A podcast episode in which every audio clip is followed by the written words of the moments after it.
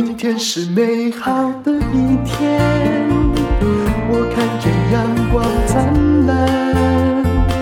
今天是快乐的一天，早上起床充满希望。欢迎收听人生实用商学院。院长好，各位人生实用商学院的同学们，大家好，我是林峰批。今天我们要来介绍的这篇文章呢，是我们之前也提过他的文章。这一位叫做刘润的，是对岸的一位一个非常知名的管理咨询公司的创始人。那他这一篇文章讲的是愿景可以很小，但是要有。然后现在哪件事情没有做，五年后你一定会后悔。嗯，我们来看看他在文章里面讲了什么哈。他说啊，其实就是他刚好跟一个顶尖的名师在聊天嘛，然后这个名顶尖的名师讲了一句话，让他深有所感了。他说：“学渣，学渣的意思就是说很不会念书的人哈的认知就是呢，你只要给我一个绝招，让我。”立刻得分，对，能就能够立刻得分。对，我不要去，就是有点像你考前给我那个什么考古题哦，我就这样子念一念就好。你不要，你不要跟我讲那些什么，叫我再回去念课本那些事情，我不要这些东西。你只要给我一个绝招，让我能够立刻得分就好。但是他认为啊，如果这个学渣能够意识到补强你的基础的话，其实呢，他也不应该会沦落到变成是一个学渣。其实讲起来就是你短视尽力，又不肯花力气，只想要。比如说，很多人现在想要成功哦，或者是去上成功学哈，嗯，就是就是很希望哈，好像是张无忌遇到张三丰，我们讲说就是，呃，管他是谁啦，反正就是你在山中吼，突然本来是一个孤儿啊，孤苦伶仃，遇到一个真人，看到你有练武奇才，坐在你背后，有没有？我们小时候，对对对对，然后你突然就哇，力能穿石，很多人都渴望这样，然后结果你就遇到的都不是张三丰，都是。诈骗集团呢？是是，是不是有诈骗集团给你保证？嗯嗯，好，所以呢，他他觉得呢，这个企业也是一样，很多那种焦头烂额的创业者呢的这个想法就是，哎，你赶快给我一个绝招，让我可以解决我的对，让公司的问题，一夕之间就能够翻盘，对，这样是最好的。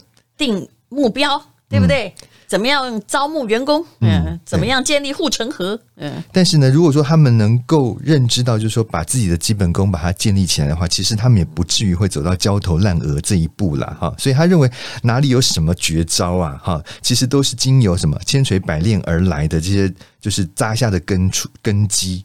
他认为组织就像是一辆车子啊，大家都希望这辆车能够有强劲的动力，能够跑快一点、远一点。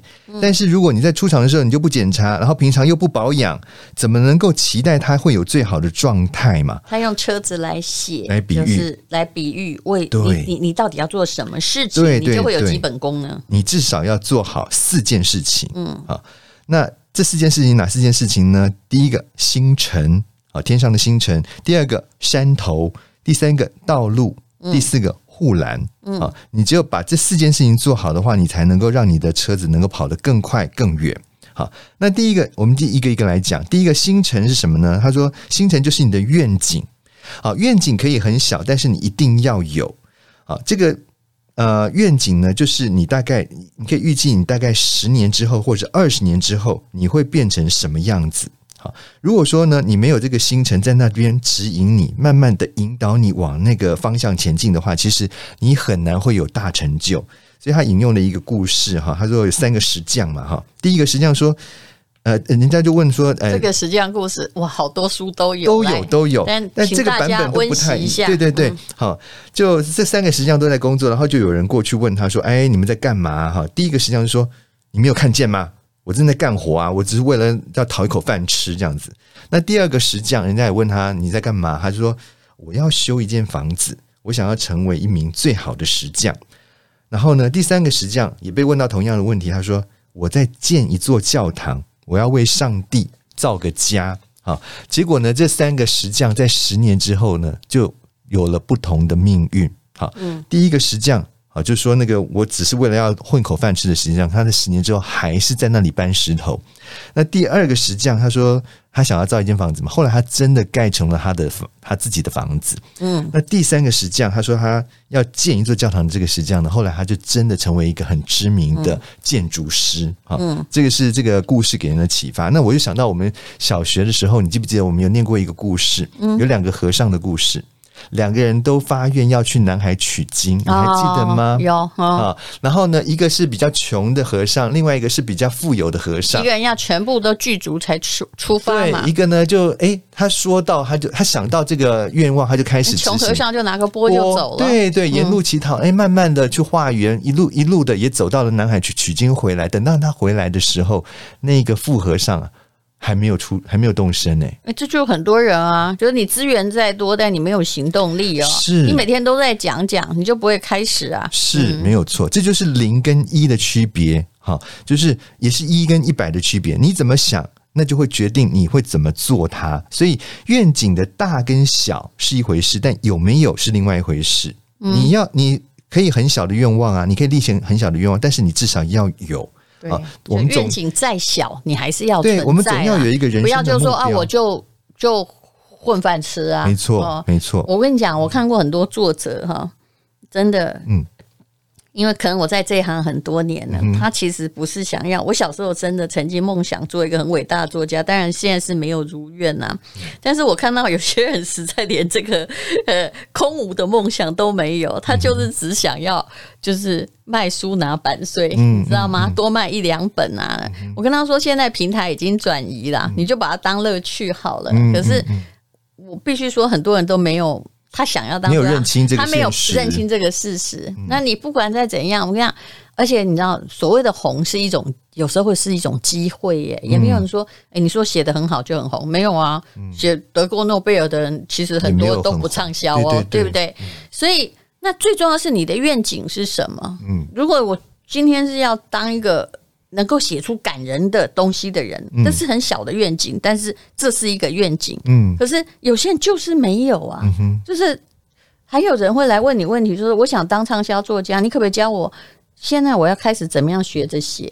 就目的性太强，但毫无愿景。那不好意思，你去打工还赚得快呢，对对不对？你不想学，你就想要得到一步登天的方式了。然后或者有些人看到你这个生意好像做得不错，就来问你说那。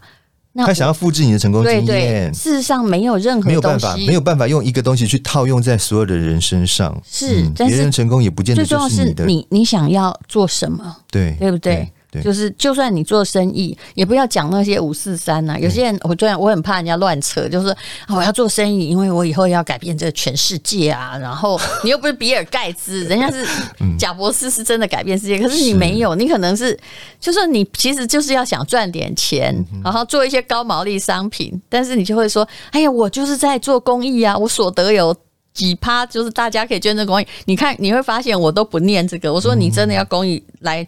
成本都不算，全部捐出来，因为我是这么干的。是，那那那不然其他的哈，对不起，我家的猫哈就在后面很开心，听到这一段太感人了，就把话撞倒了。就是不要把对价关系搞得那么清楚。是，就我很怕人家这种虚伪，但我会觉得就是说，无论如何，愿望是有，但是也不要。夸大，但的确，你如果生意做得好，你是可以帮助别人的哟，嗯，帮助很多层面的人，但是就不要利用和帮助别人来帮助你做生意了。是，嗯哼，好，所以这个是立下愿景，第一个。那第二个山头，什么是山头呢？就是你必须要去攻下来的一个呃短期的目标。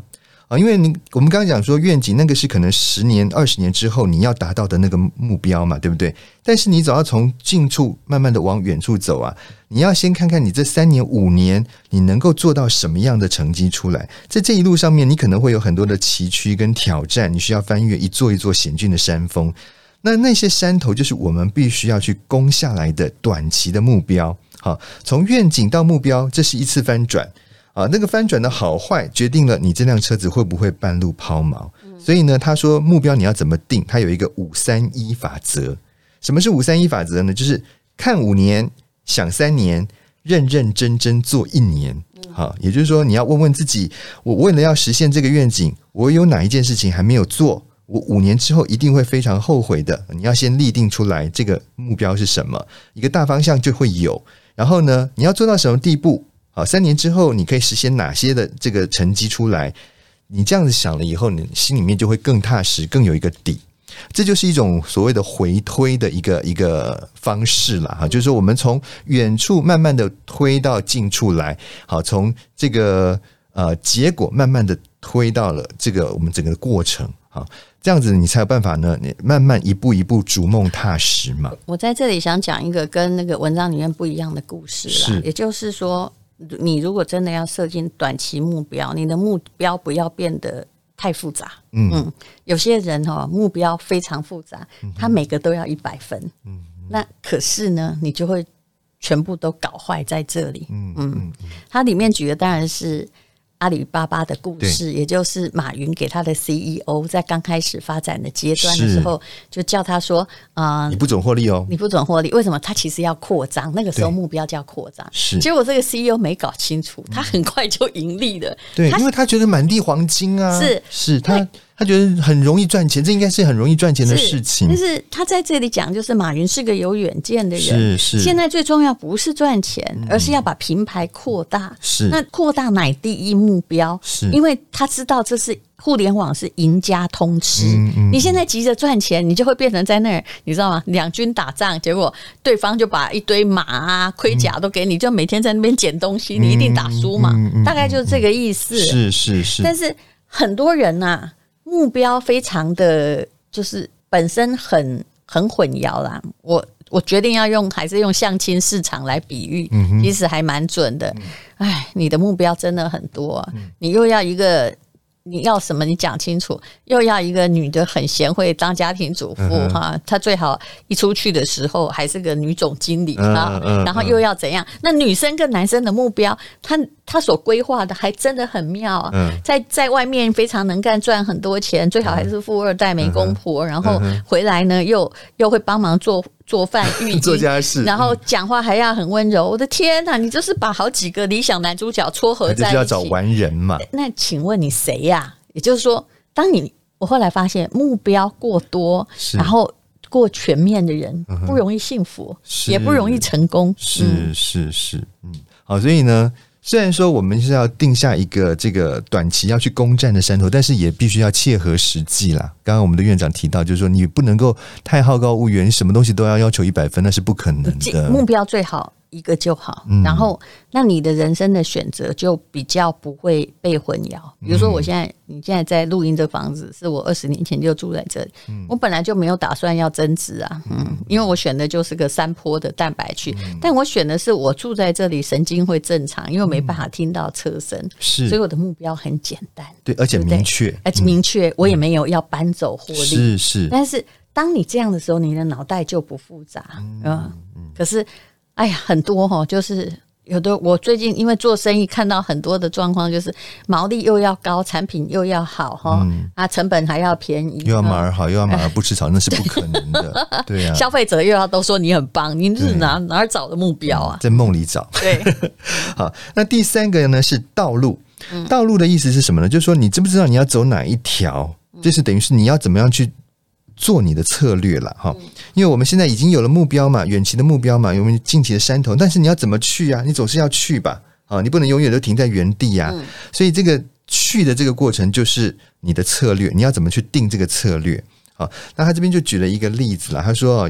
呃，他认识的一个创业者跟他讲说，他们去年的这个销售额是两千万，那今年呢，他设定的目标是三千万。那你知道，从两千万增级到增加到三千万，就是增加百分之五十啦，哦、对不对？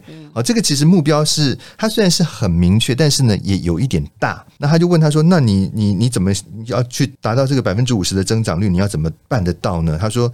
诶，我想到我要大幅度的提高奖金，好，让这个奖励能够诶满足所有这个员工的这个需求。那这样的话呢，大家就会更努力去拿下更多的订单。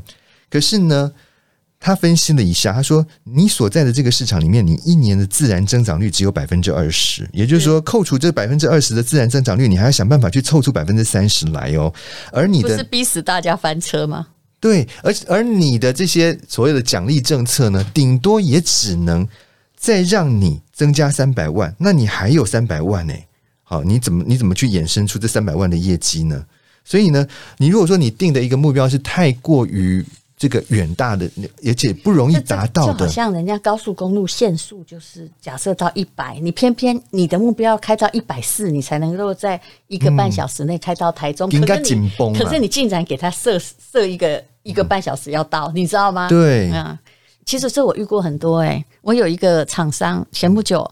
我会骂厂商哎、欸，嗯、不是骂，我就叫理性劝导。嗯嗯，你可能分析给他听了，因为他是这样，他比如说跟我们合作做一个案子，他们东西很好，可是那个比如说有一次，他因为做了很好的贩售，事实上我们也提供了很好的礼物跟价格，嗯，他卖了五六百万，我没说过这个故事对吧？没有，因为很新嘿、欸。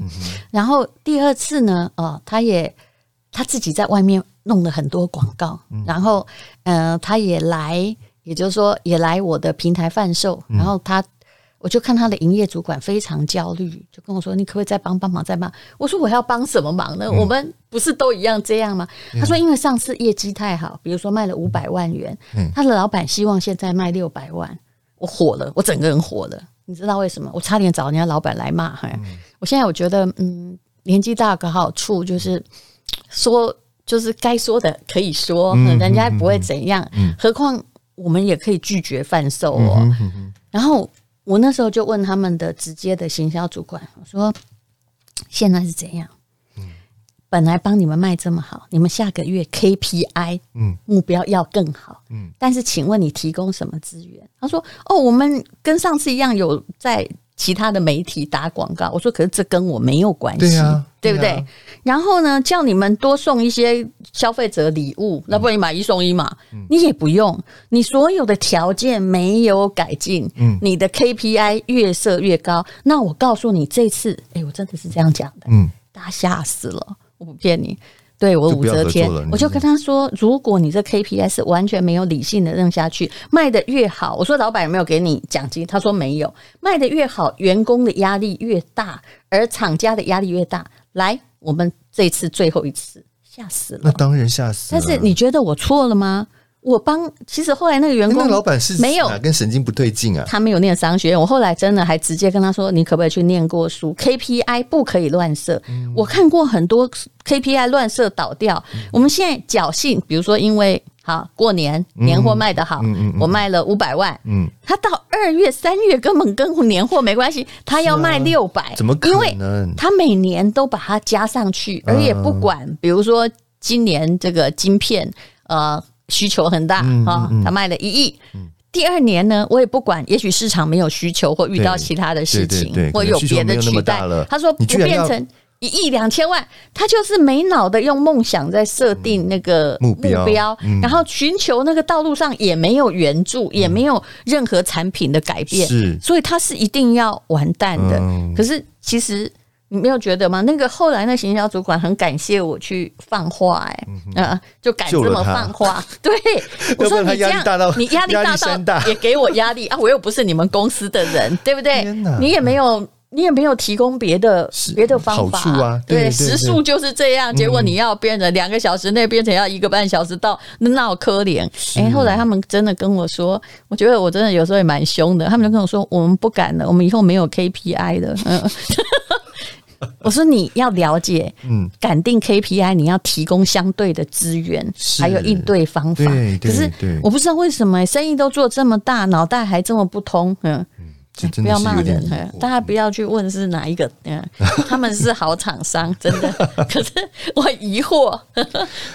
对，所以呢，他就说你不要随便乱定目标哈，呃，然后呢，这个路线也不能随便乱开，规不能乱规划。你不要以为我好棒，我现在换了一条路，我也还是赛车大王。嗯、是啊，就是你必须要能够让车子能够开得平稳一点，不能失速啊，对不对？不能走偏呐、啊，不然哎，你没有到那个目标，你反而翻到山崖底下去，那怎么得了？嗯，而且呢，你必须要每一周都做一次检讨啊，做滚动式的检讨跟改进嘛，哈，嗯、那这样子。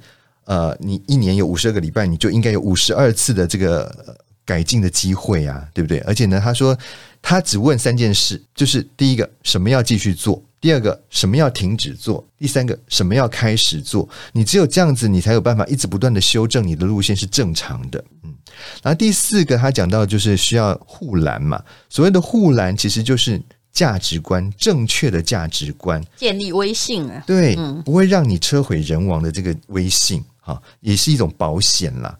那他这边就是讲到一个那个联想的一个故事嘛，哈，是个好故事。嗯，他说联呃，对这个很好玩哦，哈。他说联想的创办人柳传志呢，他非常的讨厌人家迟到，所以他就立下了一个规矩，就是说只要你迟到一分钟的话，你就罚站一分钟。嗯，好。那刚开始的时候，大家哎真的都很谨慎嘛。可是呢，如果这个犯法的是你的长辈的话，你怎么办？嗯，我现在同样的问题我我问淡如，就是说，哎，你你今天设下了一个严刑峻法。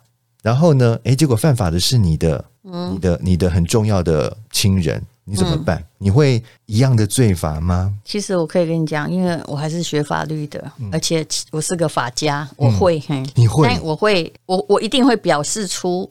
你也有错，然后现在我们会讨论怎么办，让大家也好下台。嗯啊，因为有时候杀一儆百哈，那个一其实是个无辜者，罪不至死。可是你知道军法就这样，如果军前你不杀一儆百，我问你每个人都向后逃亡啊，不是吗？对，就很难管了，后面就很难管。对，那这个这个柳传志他后来确实真的就是他的一个老主管啊，哈，就也迟到了啊，那你说怎么办呢？那他说：“好吧，那不然这样好了，你你还是罚站。那你站完之后呢，我也到你家去给你罚站一分钟。对，对，你站一分钟，我回去给你跪一分钟。对对对，我也敢做到这样。对，因为我的威信就是必须要建立，谁都一样。就是这是很多老板的死掉，就是他的儿子可以二代可以破坏老板设下的规矩，嗯、对不对？嗯、或者是只要这个公司是老板的亲戚，嗯、他就不遵守员工的规矩。”这些其实都是这样子的，啊，这是一定会死掉的，嗯、因为、嗯、人家看在眼里就知道说啊，那你这个两套标准，你看曹操不是告做的很好吗？曹操命令人家那个马哈不能够去那个踏人家那个成熟的麦苗土地，因为他知道要争夺天下，啊啊、最重要是还要有仁慈啊，还要有威信。嗯、如果你去扰民。我跟你讲，为什么农民起义大部分失败？因为你先扰民嘛，先把人民抢了一番嘛。结果曹操就是自己又设立威信，就该死，他这个马不小心扑通，哎，把那个麦田呢，好就摔进去了，就踩了。那怎么办？全部都在看他呢，啊，哎，他就开始很会演嘛，他就说：“ 啦，现在不好意思，我犯法，我自杀，我我来了，刀拿起来，你就知道。”马上大家就跪下去说：“ 这个刀下留人啊，对不对？”他就说：“好吧，那我就割下我那个一撮头发。”啊，先先这种不知道是头发还是胡须了哈，反正他就先戳出说，来这个传令下去哈，丞相自己已经踩到了田地，最就应该死。那这个头发呢，就传下去，就表示用这个，因为现在我们要去打仗，我死了就没有领袖，所以用这个。因为它的重要性还在，所以现在先用头发来向你的领地这个带向上人头哈。是那这个如果说哎，他这个。呃，到最后也没有把这个仗打赢的话呢，那当然就是他就要引罪，他就要这这个自请罪罪罚嘛，嗯、对不对？嗯、用这种方法，他自己等于说也没有破坏他的威信，也没有破坏他的规矩。哎，这个一定要非常非常狠。你知道，在辽朝哈、嗯、是有一个皇后，我在这里突然有了那个历史的这个一种 feel 啊，她真的是很可怕哦。那个素律嫔哦，她是耶律阿保机的。那个太太，也就是他们家这种素律族哈，就是后来就一直都是后族啦，后就是皇后的后啊。那她其实是一个很聪明能干又很狠的女人。她在阿保基突然死掉之后，他就是想要把持政权嘛。那他现在要干掉谁？干掉那些老臣。嗯，他竟然趁着那个阿保基的死掉，就跟这些说：“你们要殉葬。”因为你们很了解先帝，嗯嗯嗯、对啊，你看，你们现在去陪他，是，哎，结果他就因为这样杀掉很多人，其中有一个贵族他也不服，他心想说这个 狠毒的女人太过分了，于是他就公开在朝廷上，大家都决定要整这个素律皇后，就说、嗯、我们要去殉葬，他只要不服，只要不服他，他就叫人家去殉葬嘛，他说不对呀。这个他应该最期待你吧？对呀、啊，因为你是是你他老婆呀，你是皇后啊，应该要去殉葬吧？嗯、你为什么不先去呢？该糟了！那你在皇堂上，在朝廷上怎么办？嗯、这素律皇后实在太了不起了，啊、太狠了！他马上自断手背，就这样咔嚓，然后就说：“我现在呢，因为孩子还小，嗯、要辅佐国政，嗯、哼哼哼。我这个手臂就先替我去辅佐我的老公吧。嗯、啊，有的吗？所有人都吓坏了，对。没有人敢挑战他的权威，因为我跟你讲，我觉得他跟曹操根本就是异曲同工之妙啊，所以很可怕呀，很可怕，所以他才能够那么有把握，那个没有手臂的皇后那么有把握的在控制整个辽朝，嗯。好，然后他又说哈，比如说很多公司的这个护栏是所谓的诚信了哈，就是说，哎，像阿里巴巴啊，他呢，诶，每一年都涉及到几兆人民币的电商交易耶。对，那你想想看，这么大笔的钱的这个交易哦，很多的职位，关键性的职位就很容易发生贪腐，比如说拿回扣啊这些问题呀、啊。嗯、这个我跟你讲，马云呢、哦，他只要一发现，嗯，你涉及到这贪腐的案件呢，嗯、他完全不留任何情面。